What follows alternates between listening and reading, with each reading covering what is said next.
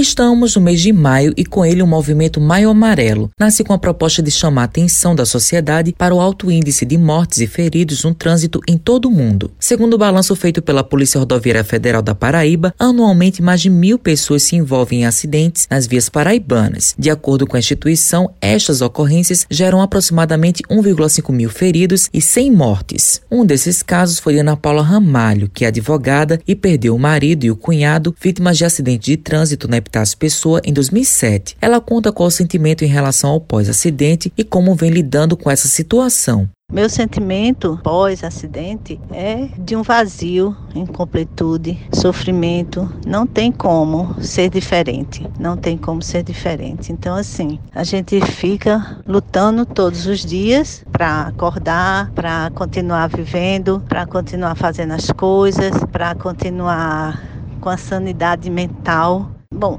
não é o aceitar, é, não é o aceitar. Vamos dizer assim, assumir o relacionamento, né? assumir um relacionamento com, com essa dor, com esse vazio, né? com essa ferida aberta que faz chorar todos os dias. Então, é como assumir um relacionamento com as coisas boas que as lembranças nos fazem rir e as coisas ruins, que é o não poder matar essa saudade.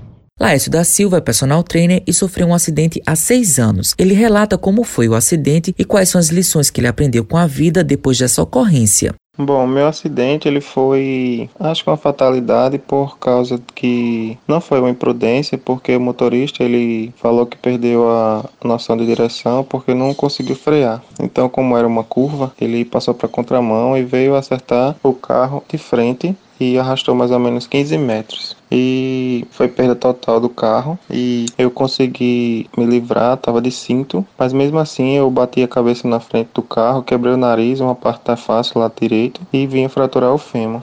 Com esse acidente, eu tive outra visão de vida, porque quando a gente é saudável, se movimenta com as próprias pernas, pega as coisas com as próprias mãos, né? A gente não dá valor porque acha muito simples. Acha que aquilo ali é uma coisa muito simples, mas não. Quando você chega em um hospital, quando você fica cara a cara com aquelas pessoas que não podem se mexer, aquelas pessoas que dependem de alguma andajá ou de alguma muleta ou simplesmente não tem um membro, não pode usá-lo, é um pouco complicado porque você acaba ficando dependente de um, de um objeto para você se locomover. Abimadabe Vieira, representante do Movimento Nacional Maio Amarelo na Paraíba e observadora certificada do Observatório Nacional de Segurança Viária, e comenta quais são as principais causas de morte no trânsito e quais são as orientações para a população.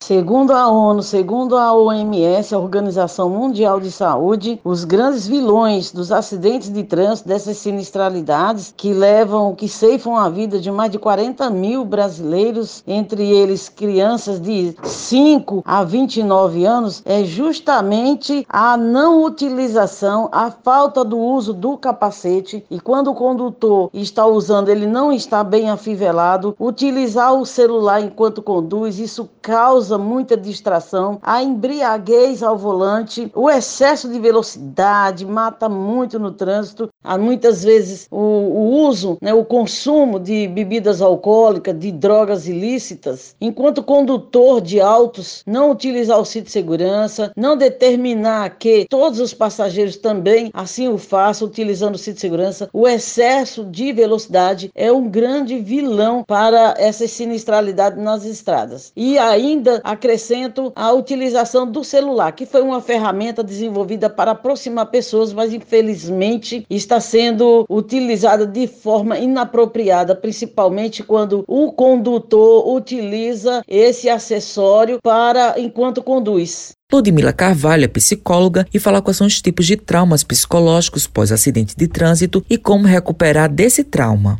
É bem comum, após um acidente de trânsito, pessoas apresentarem o que chamamos de sequelas invisíveis, que são adoecimentos psíquicos. Um desses adoecimentos pode ser o estresse pós-traumático, que, quando não cuidado, não tratado, pode evoluir para um transtorno do estresse pós-traumático. O que é isso? É o medo excessivo após situações muito chocantes, assustadoras ou perigosas como por exemplo, um acidente de trânsito. Uma das melhores estratégias para solucionar um comportamento traumático relacionado ao acidente de trânsito diz respeito ao processo terapêutico em si. Nele, nós psicólogos vamos auxiliar o paciente a entender o que trouxe o trauma e as formas e técnicas para amenizá-lo e até mesmo extingui-lo.